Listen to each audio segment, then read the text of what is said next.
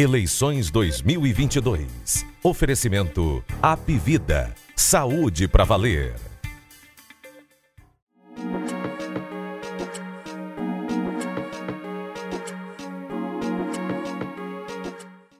Olá, muito boa tarde, sejam todos bem-vindos a uma edição especial do seu Jogo Político na tarde desta quarta-feira.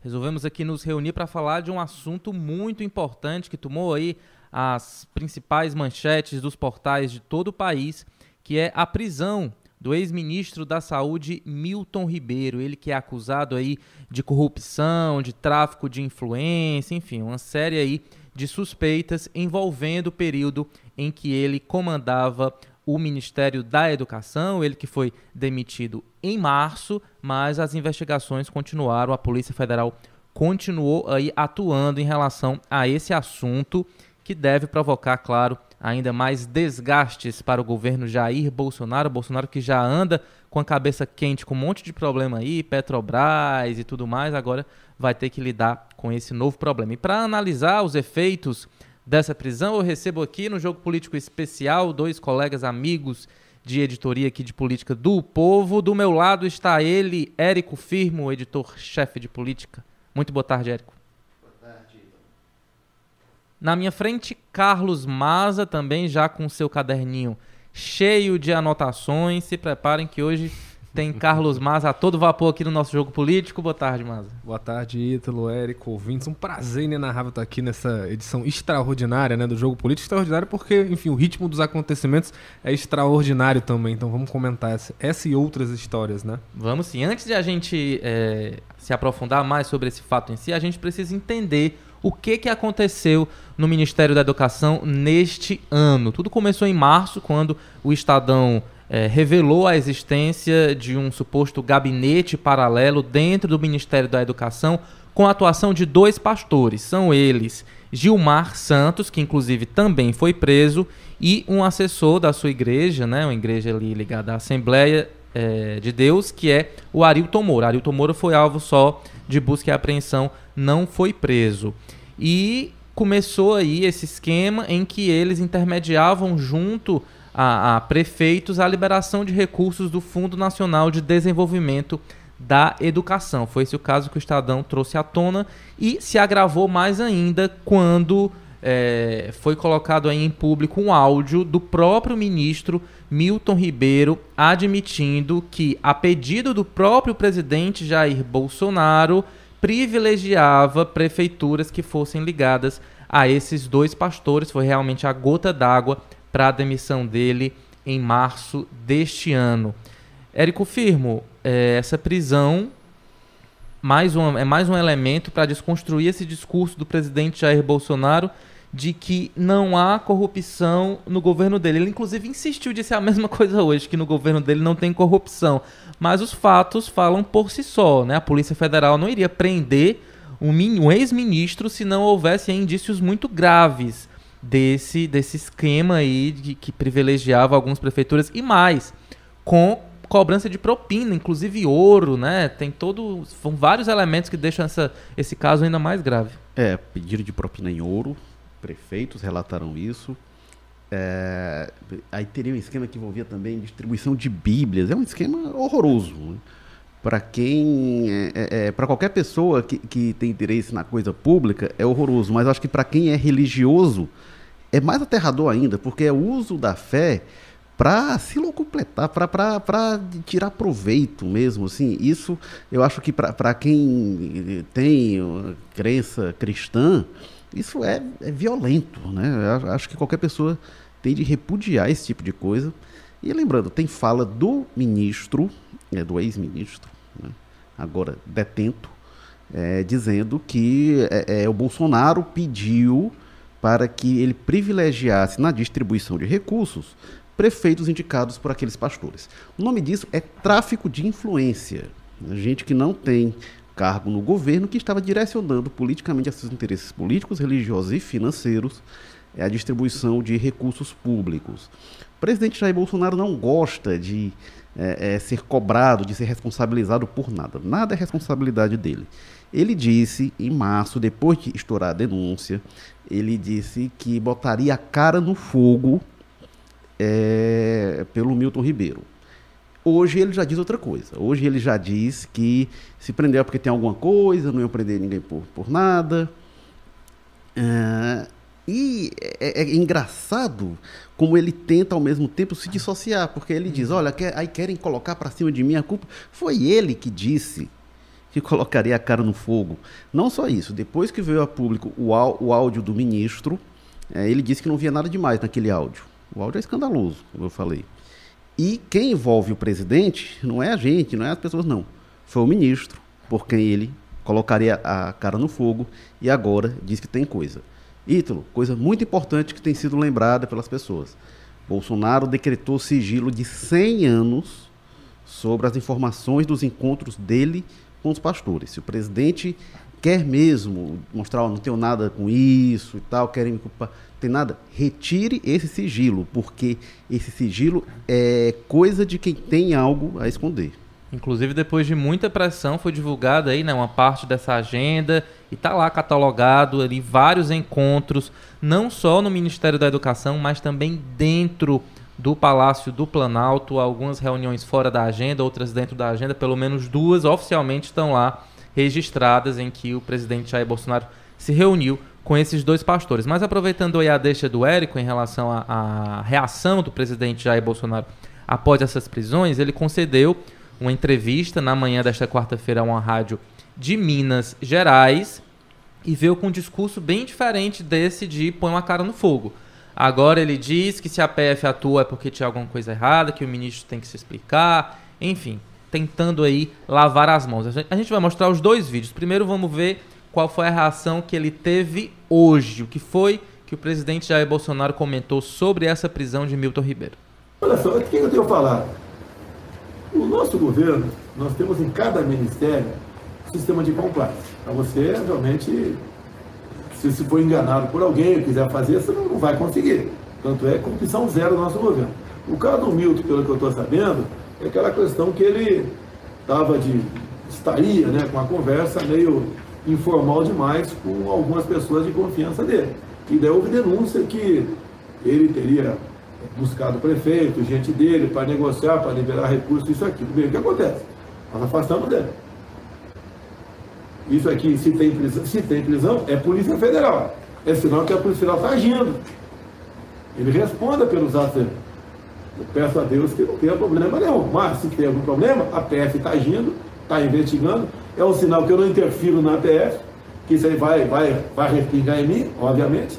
Né? É que eu disse para você, eu tenho 23 ministros, tenho mais uma centena de secretários, mais de 20 mil caras em comissão. Se alguém faz algo de errado, ou vai botar a culpa em mim, 20 mil pessoas, logicamente, a minha responsabilidade é afastar e colaborar na investigação.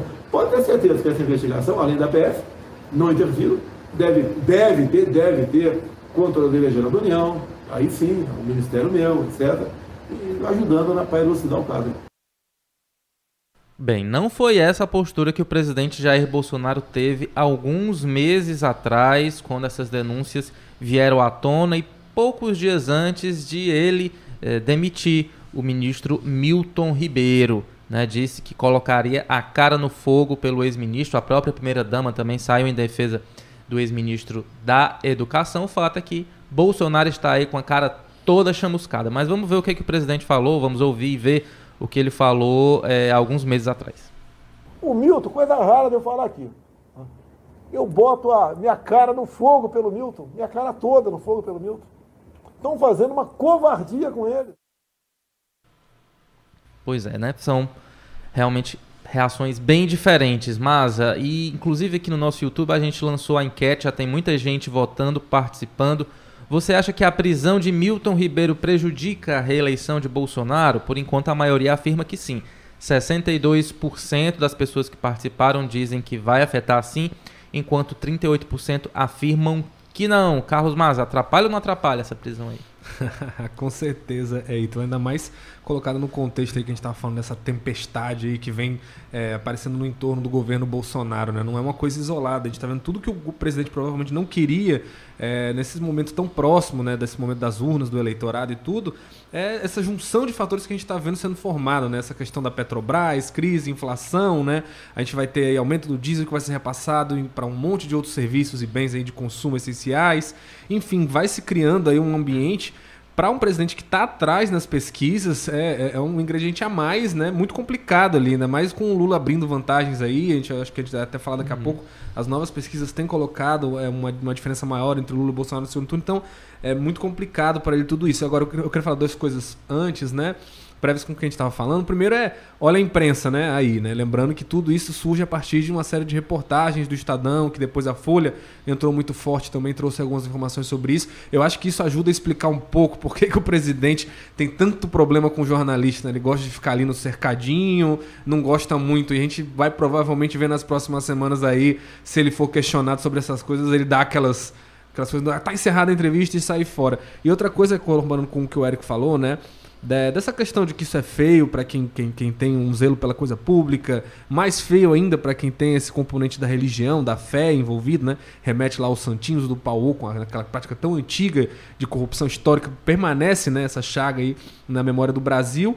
É, mas também tem a questão do, do, do, que, não, que é importante frisar, que é da onde está partindo esse escândalo. É educação, né? É uma coisa muito feia, porque é um país que precisa tanto priorizar isso, é um país que tem tantas dificuldades nessa área. A gente está falando do futuro, né? Das gerações futuras, a gente está falando da formação das crianças. A educação não é só é, nota em matemática e em português, você fala também de estrutura familiar, você dá estabilidade para aquelas crianças, ideia de perspectiva de futuro, né? De, de uma sociedade com pessoas mais capacitadas.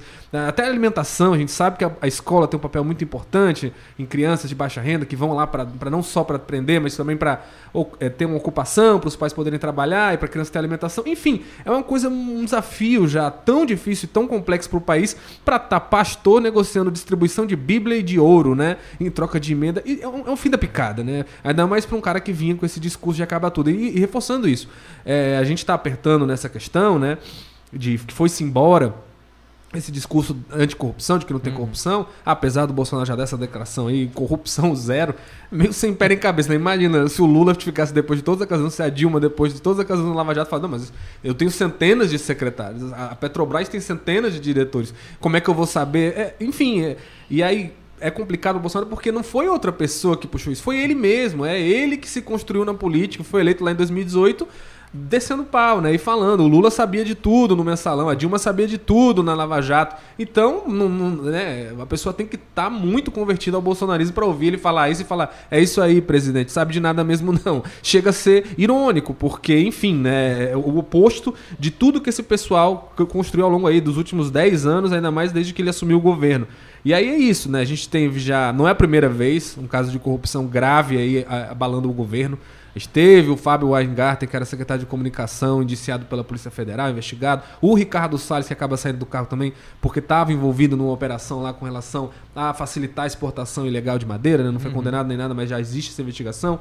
N outros uh, denúncias, né? coisas graves, aquela história de superfaturamento de vacinas e tudo mais, coisas muito mal explicadas. E agora vem essa, né? É ouro, é lobby. Mas tem uma coisa que é muito importante a gente lembrar, Ítalo é, e Érico, é que esses pastores eles têm influência ali no governo. Não é por causa do Milton Ribeiro. Não foi o Milton Ribeiro que, que saiu chamando o pastor para ah, caras. Uhum.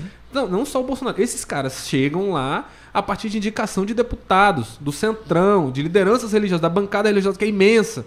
Tem ali quase um terço, um quarto da Câmara dos Deputados é desse pessoal. Então, esse pessoal hoje tem muita influência no governo, talvez como nunca teve antes. Então, tem muita coisa para ser explicada e muita gente que pode ser puxada para essa investigação. O Bolsonaro fala, vai é, respingar em mim, obviamente, ele também já está quase fazendo um deslize freudiano uhum. ali. Em alguma leitura você pode dizer, vixe Maria, ele já sabe que vai pegar ele essa história. Mas, enfim, tem lideranças de blocos aliados importantes para o Bolsonaro no Congresso que também provavelmente vão ser implicadas nisso, porque pastor nenhum uh, andando ali pela Brasília, vê as paradas dos ministérios, entra no ministério, bate na porta do ministro e consegue uma reunião. Esse pessoal chegou lá por quê? Porque tem liderança ligada, tem governador, tem deputado, tem prefeito, enfim, N pessoas ali que ajudam nessa articulação. Então tem muita coisa para aparecer, inclusive aí o próprio Bolsonaro teve essas reuniões aí com sigilo.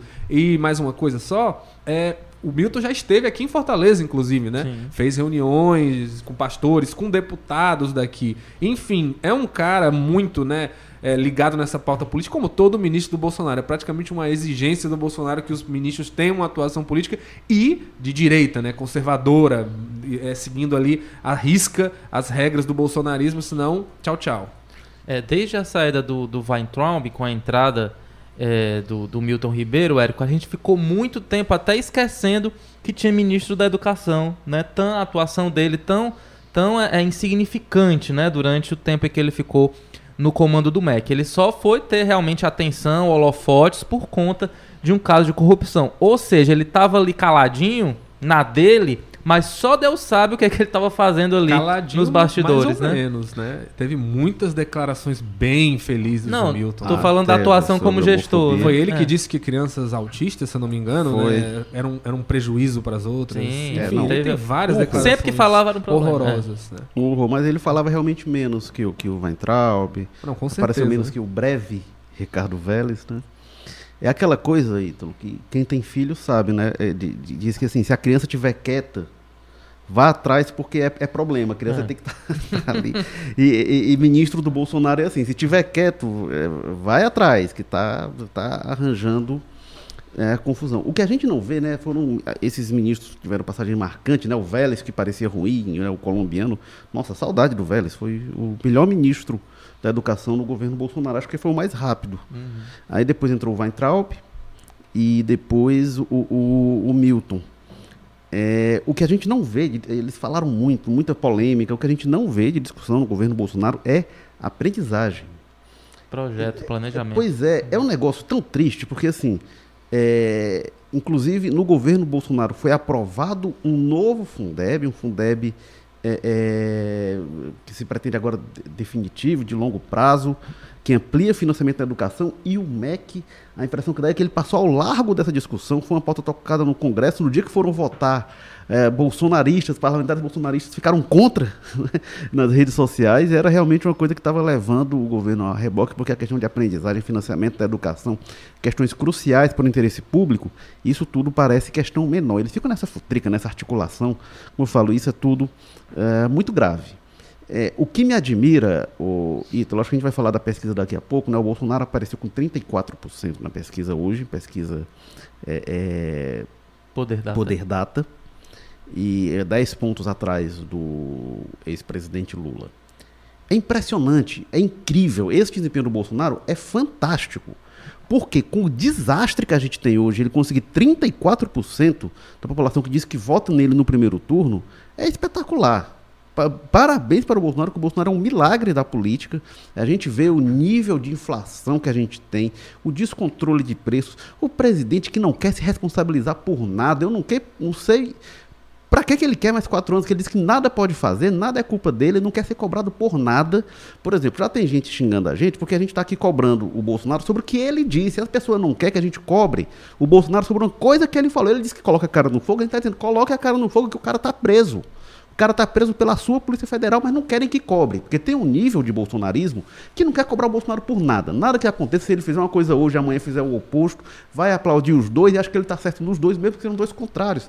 Torcedor de futebol, eu sou torcedor de futebol também, sei, sei que é assim mesmo. Mas análise política a gente tem de ter um pouco mais de frieza. Mas, assim, o desastre da economia, desastre da pandemia, é, o Bolsonaro não se responsabiliza por nada e está com esse desempenho. E aí ainda, ainda esse presidente que a gente vê é, como representação institucional, essa maravilha que a gente vê também. Então, acho realmente surpreendente que com a, o, o, a sucessão de fracassos que a gente tem no governo Bolsonaro, é, se é, ele tenha tantas intenções de voto. O Bolsonaro tem chance de ser reeleito. É, essa situação está clara. E eu acho extraordinário. É, é um, um, um governo que em gestões anteriores a gente tinha um debate entre quem vota a favor ou contra, era assim, o- o- se está bom, se está ruim, o que que avançou. No governo Bolsonaro não tem essa discussão se está bom ou está ruim. Acho que tem um consenso de que está muito ruim e a discussão que existe é de quem é a culpa. O Bolsonaro diz que a culpa não é dele, apesar de ele ser o presidente da República. Érico, aproveitando aí desse milagre que você fala, né, das intenções de voto do presidente, dos eleitores muito fiéis, eles estão aqui participando da nossa live. Vou trazer alguns comentários, como por exemplo, Zaqueu Silva. Ele afirmou: Bolsonaro não compactua com a corrupção, o que é estranho porque agora ele é aliado de Valdemar Costa Neto, que foi preso por quê? Por conta de corrupção. Ah, se, se gritar, pega centrão, não fica um. Meu irmão já dizia general Heleno, né? Sim, Centrão, inclusive, mas até falou, quem comanda o Fundo Nacional de Desenvolvimento da Educação é o Centrão, né? São partidos PP, PL, tá todo mundo lá envolvido e articulando com as prefeituras. Já o Samuel Rosa disse que o governo de Bolsonaro é o mais corrupto que existe. É... O Zaqueu volta a falar aqui de novo, dizendo que enquanto o mundo inteiro caminha para a recessão, o Brasil caminha para o crescimento de 1,5% para o ano que vem. Vamos aguardar para ver se esse número é alcançado. Até agora, por enquanto, é muita recessão. Robson Fontes diz: quebrou, o Brasil de Lula era o quinto em PIB mundial. Já o Brasil de Bolsonaro está aonde? Robson Fontes também diz que o Brasil de Lula se afundou na maldição de Bolsonaro. Uh, e muita gente aqui ainda apoiando o presidente.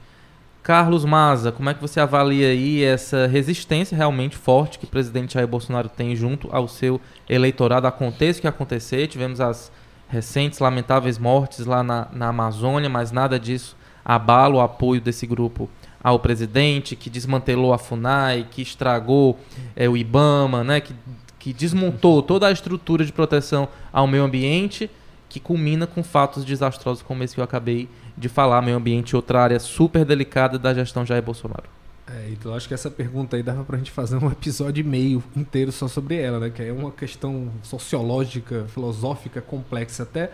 Mas eu acho que resumindo, pega muito no que o Érico falou, né? Eu acho que o Brasil, e não é só o Bolsonaro, né? A gente ficou, incorporou nesse ambiente de polarização, desse fla-flu político há muitos anos, né? Até eu acho que antes mesmo da eleição do Bolsonaro, a gente já estava caminhando por uma polarização tão intensa para muitas coisas que acabam resvalando em qualquer discussão, em qualquer coisa, né? A gente sempre comenta isso no jogo político às vezes, né? Que às vezes aparece um nome desse nessa terceira via dizendo, ah, porque tem a polarização, que é o que quer o Bolsonaro, que é o Lula. Eu não sei nem se é o que quer, pode ser até bom para eles, mas eu acho que a, a, a, a próprio eleitor quer essa, essa polarização. A gente está vivendo nesse momento há muitos anos, né? não é só na hora de votar, não é só na hora de escolher o candidato. Você chega numa mesa de bar, você chega, é, se junta com a sua família, é quase inevitável que em algum momento esses dois, essas duas visões de mundo, né?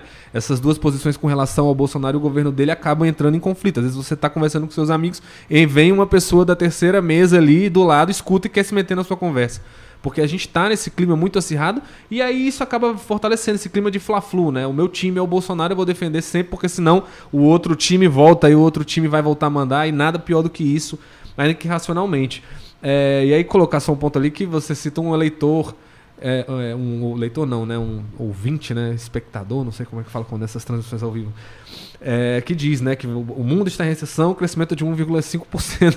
Eu gostaria de saber como é que isso vai afetar a vida da gente, né? Porque o que a gente vê todo santo dia é 15% no reajuste do IGPM dos aluguéis, 25% na energia aqui na Enel, 15% no diesel que vai ser repassado para um monte de coisa, 15% de aumento no plano de saúde, é, aumento de carne e comida, então nem se fala, gás nem se fala, enfim. Eu fico curioso para saber onde é que essa pessoa compra, né?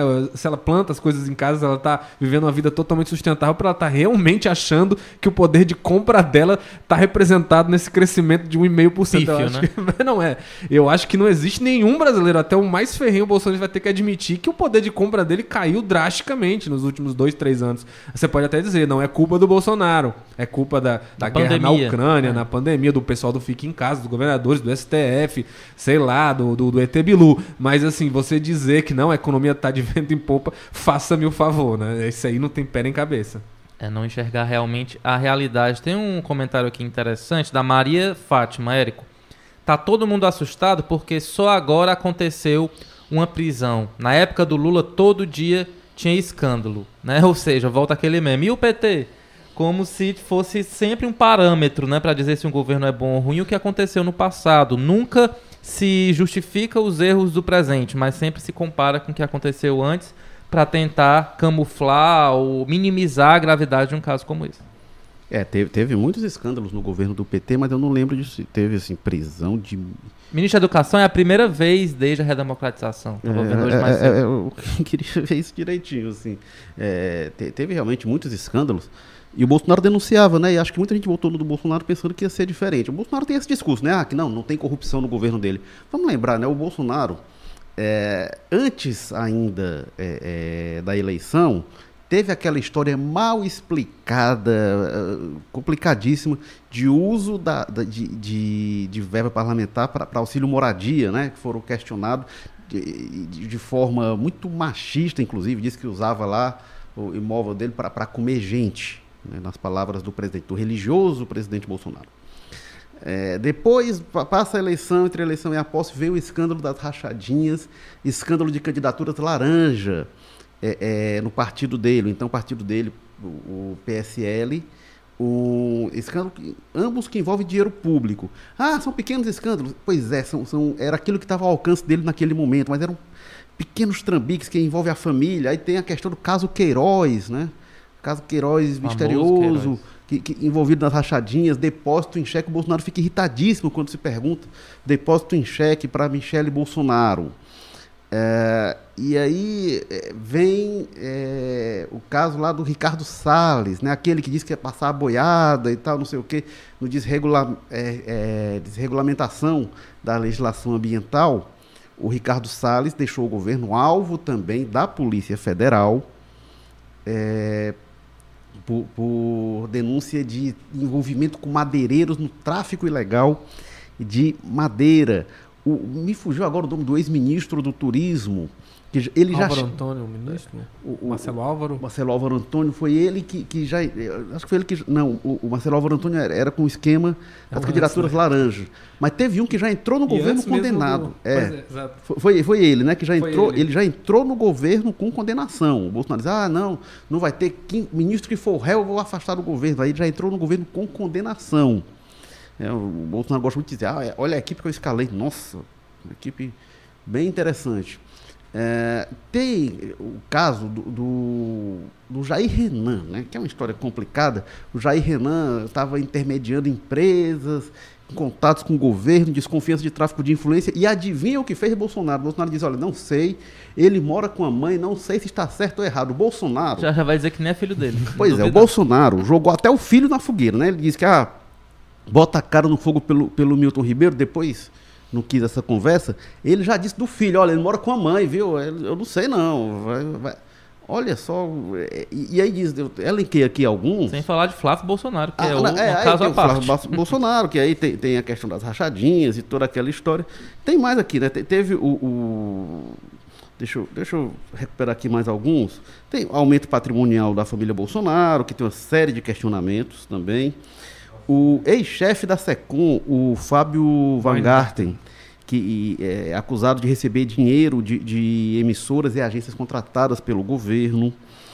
É, o Jornal Nacional mostrou é, é, suspeitas de, de, de, de obras de reforma sem licitação na superintendência do Ministério da Saúde, lá no Rio de Janeiro. Não, e o orçamento secreto, né? Que Ah. vamos combinar, não tem ainda Uhum. nada ainda muito grave com relação a isso já explicitado de corrupção, mas é um volume de dinheiro tão absurdamente grande, né? Já foram aí nos últimos três anos 30 bilhões de reais manejados sem saber quem foi que indicou esse direito direito, só na hora que ele aparece, coisas muito mal explicadas. Aí já apareceu denúncia com relação a caminhões de lixo que foram comprados com isso, máquinas de tratores que foram usadas para uso político disso.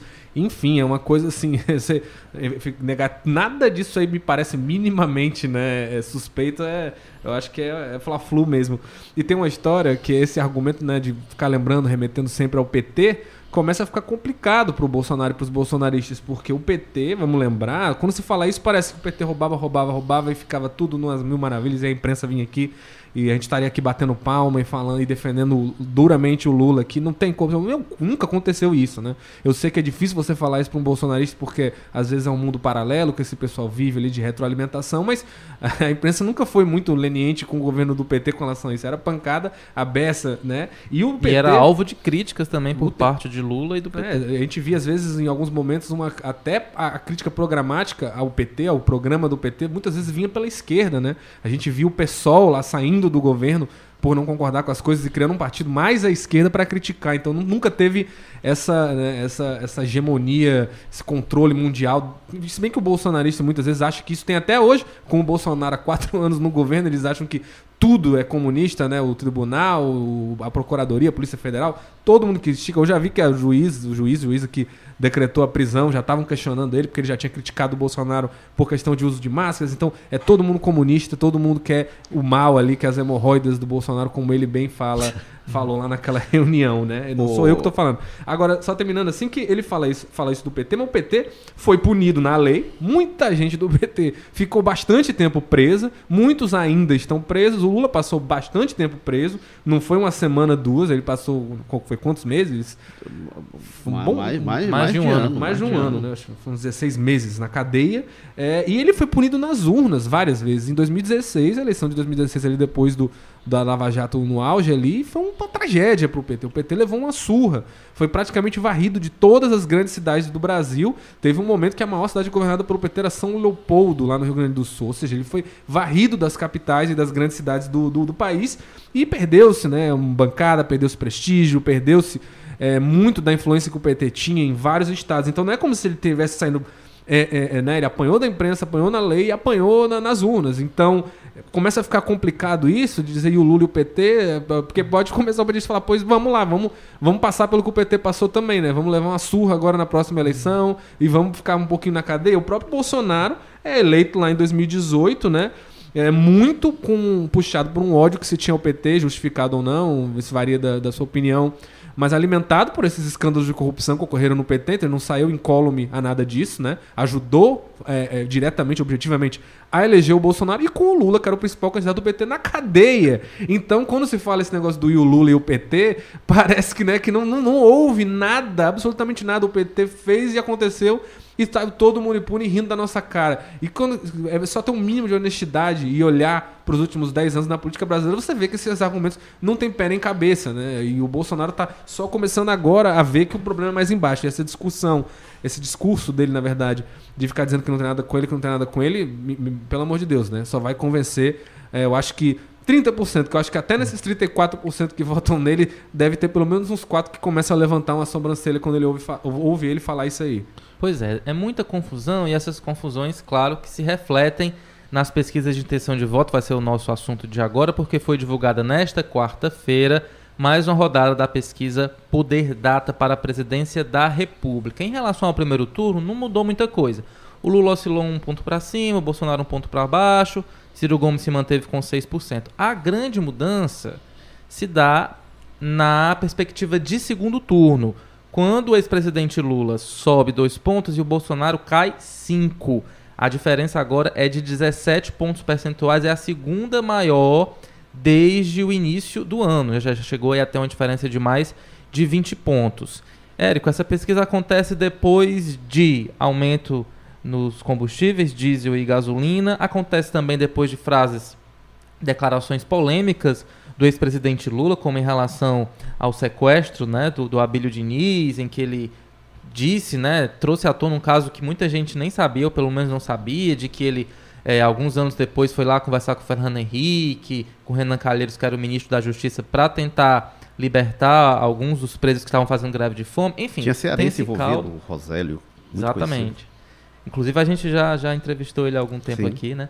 É, é, ou seja, tem todos esses elementos e o resultado agora é esse. Você acredita que é, a partir das próximas semanas, dos próximos meses, vai se alterar muito esse resultado?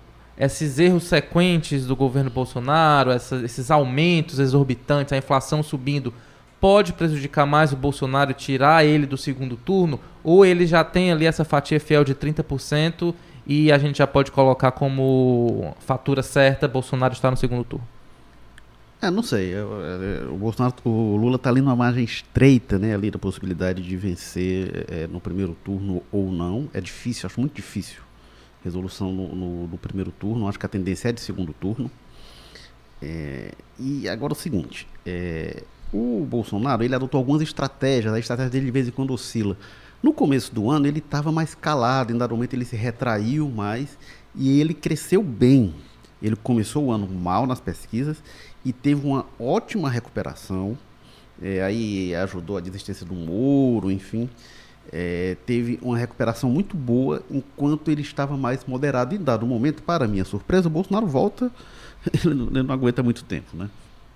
Mas não sei se teve estratégia mesmo, porque não é uma ação contínua, não é um arrobo a lá Ciro Gomes. É, é uma coisa constante. E aí ele realmente estacionou.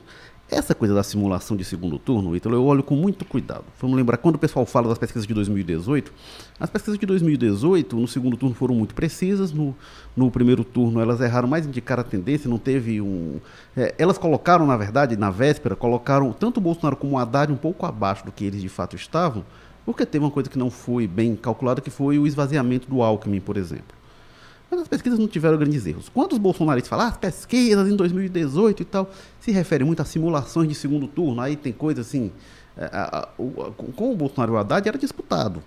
E, e, e, quando chegou já perto da eleição, era com vantagem para o Bolsonaro. Que, rapidinho, Érico, acho que a grande coisa que estava sendo usada para atacar, que foi até o Eduardo Bolsonaro compartilhou, era uma pesquisa de segundo turno feita um mês antes, assim. Pois então é. Era... Aí tinha pesquisa que mostrava que ah, o, o Ciro ganhava do Bolsonaro, a Marina Silva ganhava do Bolsonaro.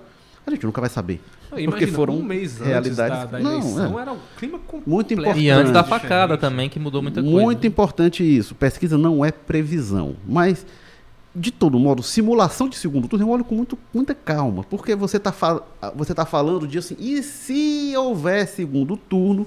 E no caso de o segundo turno ser entre essas pessoas? É uma realidade muito distante. Outra coisa é quando ó, realmente é esse aqui, os outros já perderam mesmo, os que estão fora, e sobraram esses dois. Você vai votar em quem? E aí você tem um cenário consolidado e isso muda. Primeira vez que eu observei isso, Ítalo, Maza, foi na, na primeira eleição que eu cobri, que foi em 2004, aqui em Fortaleza. A gente tinha é, Moroni e, e Luiziane, tinha simulações de segundo turno que mostravam, em cada segundo turno, Moroni contra Luiziane, o Moroni vencia. E aí, quando passa o segundo turno, que vai realmente Moroni e Luiziane, e quando tem a primeira pesquisa, já mostra a Luiziane bem na frente. Que acabou vencendo, acabou sendo resultado. Então, assim, a simulação, ela não é precisa. Eu olho muito pouco para a simulação de segundo turno, ainda mais assim, não tem nem os candidatos definidos, ainda uhum. vão ser. Falta mais de, mais de um mês aí para o fim das convenções. É, quando a gente vai ter o cenário definido. Aí vai ter o primeiro turno. Então, eu olho pouco realmente para simulações de segundo turno. Gosto de olhar para esse cenário de primeiro turno, que acho que a gente tem realmente uma estabilidade muito grande. E o Ciro lá imóvel, né? O Ciro, o Ciro consolidado ali na terceira colocação e realmente imóvel. Totalmente imóvel. Mas antes de você participar, vou trazer aqui algumas outras falas dos nossos. Da nossa audiência, né? Eu acho que usar esse termo abrange o que a gente está fazendo aqui agora. O Zaqueu Silva diz: se, se, as leis do Brasil fossem sérias, o Lula estaria disputando um banho de sol por semana e não a presidência da República. O Gileno Correia alertando aqui, atenção à vista, Brigada Digital da CUT de plantão aqui na live. Josué Santos dizendo que é Bolsonaro reeleito. Daniela Azevedo já vem com a fala mais crítica. Campo Grande, que é o maior criador de gado, de corte e exportador de carne também. Aqui as pessoas compram osso. Não tem como achar normal viver no país em que muitos voltaram à extrema pobreza. Adailson Lopes, não adianta, gente, já sabe tudo, já sabe de tudo. Bolsonaro de novo pode chorar petezada. E o Adailson também diz que essa pesquisa foi feita, essa que a gente acabou de falar, Data Poder, em porta de penitenciária. Josué Santos afirma, na eleição do Bolsonaro diziam que ele não ganharia a eleição, mas a gente já discutiu isso inclusive agora. Né? Essas pesquisas de segundo turno foram feitas num contexto bem diferente. Carlos, mas vamos falar então, aproveitar esses últimos minutos para falar de Ciro Gomes, aí já dá para fazer um gancho rápido aqui no Ceará. Ciro estacionado com 6%, já se vê ali realmente que está um pessoal bem é, desesperado, de alguma forma muito descontente com esse resultado e os reflexos ocorrem aqui no Ceará diante aí da pressão para decidir quem vai ser o candidato, se Isolda ou se Roberto Cláudio e essa situação do Ciro Gomes é usada aí como trunfo por algum dos lados.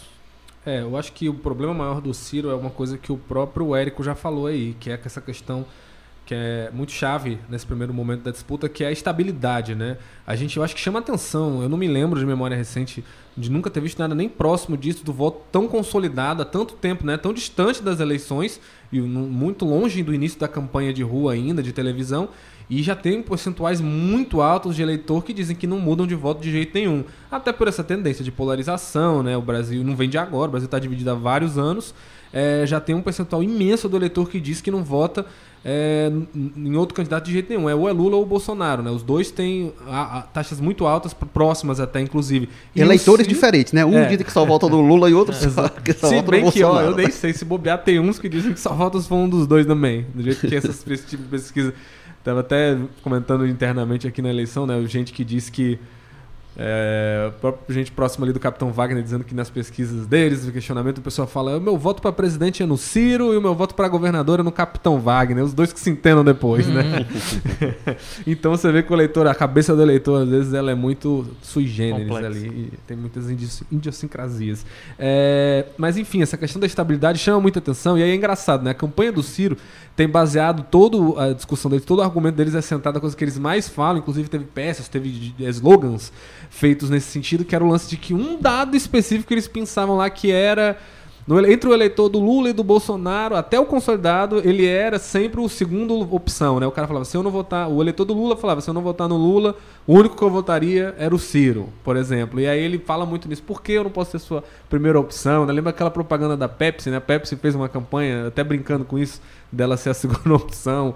Ah, não tem Coca, pode ser Pepsi, né? Tinha até uma. Então o, o Ciro apostou muito nisso.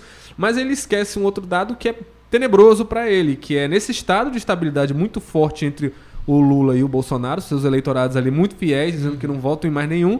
O Ciro é justamente o contrário, né? Uma parcela gigante do eleitorado dele diz que vota nele, mas não tem tanta certeza assim, né? Então já mostra aí que, que, que tem uma tendência muito forte a entrar na polarização esse eleitor, mesmo com o Ciro batendo desse jeito aí nos dois lados e, enfim, esse pessoa dizendo que vota nele, né? Então isso acaba deixando o Ciro nessa situação meio aí. É, alguns receios dentro da própria base como é que vai ser a votação do Ciro aqui, se vai valer a pena para os deputados do PDT fazer uma defesa firme, firme, firme do Ciro, e aí, aí vem o PT lá gaiato e bota um candidato de oposição, né, com oposição, esse deputado lá falando Lula, Lula, Lula, Lula. E aí o Lula vai acabar trazendo mais votos para esse outro deputado e o pedetista perdendo votos. Então uhum. teria ali até um movimento de alguns pedetistas que não vão dizer isso publicamente nunca, mas eles vão dizer sempre, publicamente, oficialmente, a gente apoia o Ciro, estamos com o Ciro, mas ali nos bastidores ele, ó, mas eu não acharia nada mal se eu não tivesse que brigar com o Lula no meu município, uhum. porque porque tem essa tendência de voto muito forte no Nordeste inteiro e aqui no Ceará não é, é diferente. Agora tem uma questão, assim, comentando geral da pesquisa rapidinho. É aquele clichê, né? É, porque, ah, não dá para pegar um mês antes, ainda mais antes do primeiro turno, que teve aquela onda bolsonarista e mudou totalmente o cenário. Né? Mas é aquele clichê de que é o retrato do momento. Mas hoje em dia tem sido muitos retratos do momento e muitos retratos do momento nenhum bom, muito bom, tirando desses aí do início do ano, com a saída do Moro na disputa muito bom para o Bolsonaro, né? A gente sabe que pesquisa é uma tendência, uma evolução. Elas muitas vezes não precisa cravar exato, mas se as últimas três pesquisas mostram um candidato subindo e o outro caindo, é previsível e, é, e isso é o que você extrai da pesquisa, você analisa, né? Você uhum. não pega um dado solto ali e fala, é isso aqui, ó. Ah, esse aqui está com menos, então ele vai perder. Não, se mostra que ele está crescendo muito enquanto o outro está caindo muito, você vê que tem uma chance ali no meio do caminho, algum dia, se durar mais dois, três dias a campanha, cruza um e o que estava perdendo passa a ser o vencedor. É, enfim, e a tendência fica especialmente ruim dele estar estagnado, como o momento agora, que ele está estagnado e vem aí mais aumento de gasolina, mais aumento do frete, mais crise econômica, estourando é, denúncia de corrupção, que pode afetar a base dele. Se a base política começar a debandar, qual vai ser o efeito disso na campanha? Qual vai ser o efeito disso no discurso do Bolsonaro? Enfim, se os militares né, começarem a fazer mais corpo mole com ele também. Então tem muita coisa aí que para o Bolsonaro não é bom. E lembrando que as perspectivas dos bolsonaristas Claro que ainda pode mudar, não tem nenhum, não tem nenhum negócio de, de que o Lula está eleito nem nada, muito longe disso. É, o Érico mesmo falou que é, é, campanha de segundo turno é outra eleição, muitas vezes.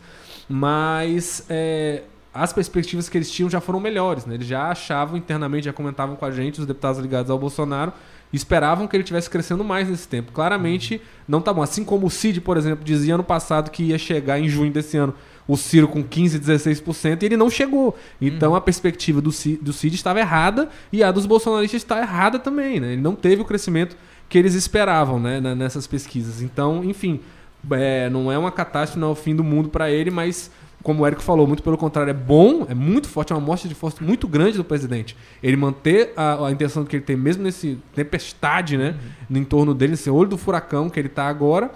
Mas. Olho do furacão não, né? Porque o olho é calmo, né? Ele tá no meio do furacão ali mesmo, na, na parte Tá rodando da lá. ventania, tá sendo jogado pra todo lado e os ministros voando junto. É, Então ele tá, mostra até força em estar nesse momento tão ruim do governo desgastante, não tem absolutamente nenhuma boa notícia pra falar, eh, fora as motocicletas dele, mas ele tá conseguindo ter esse, esse índice surpreendente de 34%, mas que indica muito pior do que eles estavam esperando, é muito pior e não tem como negar isso não. Érico Firme, para finalizar, temos aqui dois minutos, ainda falando de Ciro Gomes. Ontem entrevistamos o ex-vereador, ex-deputado federal João Alfredo, e ele disse: Ítalo, converso muito com deputados do PT, do PDT, e o, como é que está o cenário hoje? O Ciro está com muito medo de sofrer uma grande derrota aqui no estado do Ceará. As últimas pesquisas mostram isso, né? Ele atrás até do, do presidente Jair Bolsonaro aqui no Ceará, Lula em primeiro lugar. Então a tese é, ele tá insistindo, ele deve defender, insistir no nome de Roberto Cláudio, porque seria uma forma de garantir uma candidatura que estaria ali fiel a ele, puxando voto para ele, para tentar alguma recuperação aqui no estado do Ceará. E do outro lado, Camilo Santana fazendo essa defesa toda de Isolda Sela, ontem batizada por ele como mãe do Ceará. Você tem uma análise semelhante a essa? O cenário é esse? É Ciro, é o fator Ciro Gomes influindo de maneira muito perigosa nas eleições aqui do Ceará? É, o Ciro claramente está preocupado e tem motivo para estar mesmo. Né? O Ciro, toda vez que foi candidato, ele venceu no Ceará e nessa, olha, ele periga sofrer uma derrota acachapante. Né? O Ciro periga ter, pelo que as pesquisas estão mostrando, o pior desempenho dele em eleições até hoje. Né? Então, ele pensava que podia ser a vez dele e isso está influenciando o Ciro. eh, já costuma dizer que delegou ao CID, né, o comando das articulações, assim, não, não é tão comum o Ciro estar publicamente tão atuante na política local, mas pode ser isso sim. Isso tem um fator que pesa. é, é, qual vai ser a força do palanque local do Ciro? O Ciro sempre foi. O Ceará sempre era uma coisa que ele até meio que deixava um pouco para lá a campanha aqui e ia buscar voto em outros lugares, porque aqui ele já sabia que tinha um ponto de partida muito forte. Agora não. O Ciro sabe que está desgastado. É isso.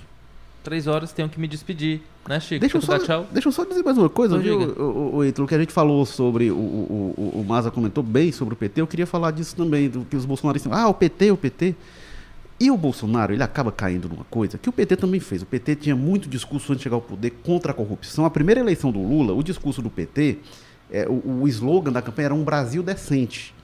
E aí depois veio, vieram os casos de corrupção e o PT eh, passou a fazer um discurso que agora o bolsonarismo está fazendo. Ah, mas olha os outros, ah, mas olha os outros. E eu vou repetir uma coisa que eu escrevia na época que o PT estava no poder. Que o PT dizia, ah, mas olha para o PSDB e tal. Eu digo, beleza, teve a corrupção no PSDB, teve um monte de casos, governo Fernando Henrique e tal. Mas é o seguinte, quem está no poder tem de ser é, mais vigiado, tem de ter os holofotes em cima, porque aquilo ali pode ser o crime que está em curso. Se as pessoas que estão no, no no governo estão cometendo caso de corrupção, elas têm de ser mais vigiadas, porque aquilo ali pode ser sanado. Podem ser pegas em flagrante, aquilo pode ser sanado. E se não for, você vai deixar aquelas pessoas por mais tempo na possibilidade de exercer o crime. Então, isso eu dizia na época do PT, para dizer, olha, PT, não adianta jogar para os outros no passado, porque você tem de responder. E isso vale para o Bolsonaro. O Bolsonaro tem de ser mais vigiado. Agora tem uma coisa. Não dá para dizer do PT o que se pode dizer do Bolsonaro em relação ao desmonte das instituições de fiscalização. O PT criou a CGU, aparelhou a Polícia Federal e nunca aparelhou no sentido de dar condições de trabalho, não é aparelhar Estruturou. no, no, no mau sentido, não é estruturou a Polícia Federal, o Ministério Público, a Lava Jato surge no governo do PT, ajuda a derrubar o governo do PT e é, e é encerrada pelo governo Bolsonaro, segundo Bolsonaro, porque não tinha mais corrupção. Vemos agora com o, Ministério, com o ministro da Educação preso, é, batida da Polícia Federal no MEC, uma coisa vergonhosa, uma coisa absurda, o que deveria ser o Ministério da Educação, e a gente está vendo isso. O PT não há. E aí é, você conversa com membros do Ministério Público, o próprio Moro já deu declaração sobre isso. é, como o, o combate à corrupção foi desmontado no governo Bolsonaro. Isso não dá para dizer, ah, mas no PT. Não, isso no PT era melhor. Inclusive, estou muito curioso para saber como é que o tema corrupção vai entrar nessa campanha, porque tem Lula, né, e todo o passivo aí dos Eu escândalos o no Lula governo e o petista Bolsonaro, e o Bolsonaro. Ciro eu já sei que vai usar bastante Com isso. É o certeza. sujo falando do mal lavado. É esperar para ver se É, ele o- vai ter a oportunidade de discutir com os dois, né, já que ninguém quer ir pro debate. É, o Ciro que outro dia também a Polícia Federal deu batida lá, investigação sobre o Castelão, né, enfim. Até fizeram apreensão de coisa dele, depois invalidaram provas, uma confusão também. Então é isso, tenho que me despedir. Maza, brigadão, até a próxima. Sempre prazer, Ítalo, Érico, ouvintes, estamos aí. Valeu, firmo, até a próxima. Obrigado. Sempre um carinho da torcida também no YouTube, né? No YouTube, claro. principalmente no YouTube, acho que é o canal que mais nos amam. Temos muitos fãs aqui. Um abraço, Zaqueu Silva, aqui, que está bem dedicado às falas aqui em relação ao governo Bolsonaro. Mas a gente terminou aqui o programa falando um pouquinho aí de Ciro, das eleições aqui no Ceará. Amanhã tem episódio do podcast, aí sim, podcast Jogo Político. Também vai ser ao vivo, às nove da manhã. Érico Firmo, Walter Jorge, Carlos Maza, discutindo aí as últimas informações sobre a disputa aqui no estado do Ceará, que está acirradíssimo. O PDT está pegando fogo e só Deus sabe quem é que vai ser o candidato. Já se fala aí até no plano Cid Gomes. Mas isso tudo você confere amanhã ao vivo às nove da manhã e também, claro, nas plataformas de áudio aí que você pode acessar e conferir o Jogo Político. Forte abraço, briga- obrigadão pela audiência, até a próxima.